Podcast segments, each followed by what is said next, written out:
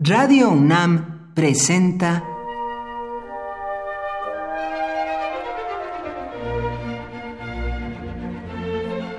Cuaderno de los Espíritus y de las Pinturas por Otto Cázares.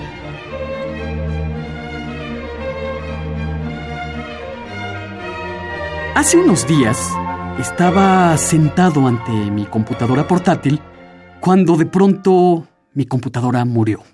Murió frente a mis ojos. De repente, sin más, y después de seis años de servicio, la pantalla luminosa se convirtió en un hoyo negro de opacidad.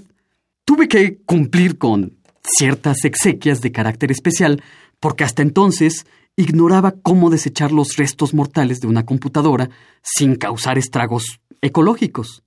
No muchos días después, enlutado por la muerte de mi fiel compañera digital, caminaba por la ciudad cuando por casualidad crucé por donde un individuo estaba intentando dar marcha a un viejo modelo de Atlantic. De pronto, pude oír cómo algo en el interior del automóvil explotó y fui testigo involuntario de un acta de defunción, porque abrió la puerta el mecánico y, muy acontecido, le dijo a un camarada, el carro está muerto. Las muertes, una después de la otra, de mi computadora, portátil primero y la del automóvil después, me ocasionaron una serie de reflexiones que quiero compartirles. Hay ciertos ritmos ocultos en los objetos, al igual que hay ciertos ritmos ocultos en nosotros.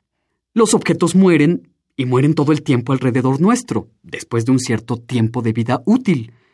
Como es muy natural, y no dudo por ningún momento que esto suceda, el tiempo de vida útil de productos industriales, automóviles, computadoras, impresoras, lavadoras, puede ser acortado deliberadamente. Y con esto llegamos al tema tan discutido de la obsolescencia programada. La obsolescencia programada es una actividad muy usual en las compañías de productos eléctricos que consiste en hacer más breve la vida de sus productos para aumentar las ventas, disminuir la duración de un foco de un teléfono móvil para promover la circulación y fomentar el desecho y la compra. Con obsolescencia programada o sin ella, la muerte de los objetos ocurre en todo momento, ocurre en todos los lugares.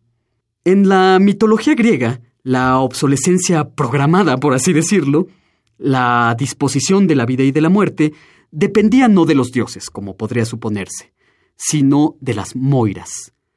Las Moiras eran tres hermanas de nombres Cloto, Láquesis y Atropos, y estas tres hermanas eran hilanderas o tejedoras del destino. En conciliábulos determinaban la extensión, la duración de la vida de los seres. A la completa disposición de las Moiras obedeciendo con sumisión absoluta los designios de estas tejedoras del destino, estaba Tánatos. Tánatos era el factotum de las moiras, es decir, aquel que desempeña todas las labores y encargos relacionados con la muerte dulce. Y con muerte dulce quiero decir muertes no infligidas violentamente, esto es, muertes naturales al arbitrio de las moiras, temidas, como podrán ustedes suponer, hasta por los dioses mismos. Si por un lado tenemos en nuestros días la obsolescencia programada, la actividad que consiste en abreviar deliberadamente la vida útil de un objeto, y por otro lado, en la antigüedad teníamos a las moiras, que decidían la duración de una vida y el momento preciso de una muerte, quiero recordar una película que une a las dos. La obsolescencia programada y la participación activa que tiene un personaje haciéndola de Tánatos, agente de las moiras, en la muerte de un objeto más concretamente en la muerte de una máquina dotada con inteligencia artificial.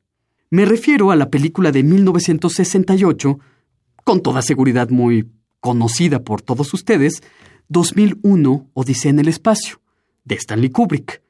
Una inteligencia artificial gobierna los controles de una nave espacial en una misión al planeta Júpiter.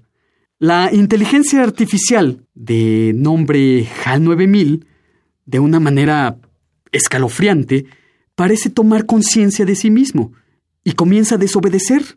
Y estas desobediencias tienen los visos de una auténtica rebelión. Desobedece a la tripulación humana a bordo de la nave espacial. Uno de los tripulantes, el sobreviviente, tiene que recurrir, como si fuera un tánatos, obedeciendo a las moiras, a infligir la muerte a la inteligencia artificial HAL 9000, desprogramándolo.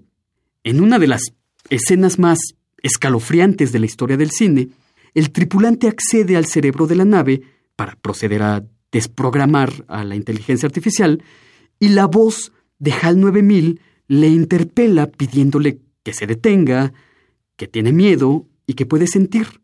Lo perfectamente siniestro y conmovedor un tiempo es que no sabemos si efectivamente HAL 9000 ha adquirido conciencia de sí misma y le ejerce sintiendo miedo o está programado para simular esa conciencia. He aquí, creo, una conclusión artística válida a todas nuestras reflexiones acerca de la muerte de los objetos. Con obsolescencia programada, con las moiras o con el tripulante de HAL 9000, la muerte de los objetos sigue siéndonos tan inexplicable como en realidad lo son todas las muertes del mundo. Por hoy, Otto Cázares cierra el cuaderno de los espíritus y de las pinturas.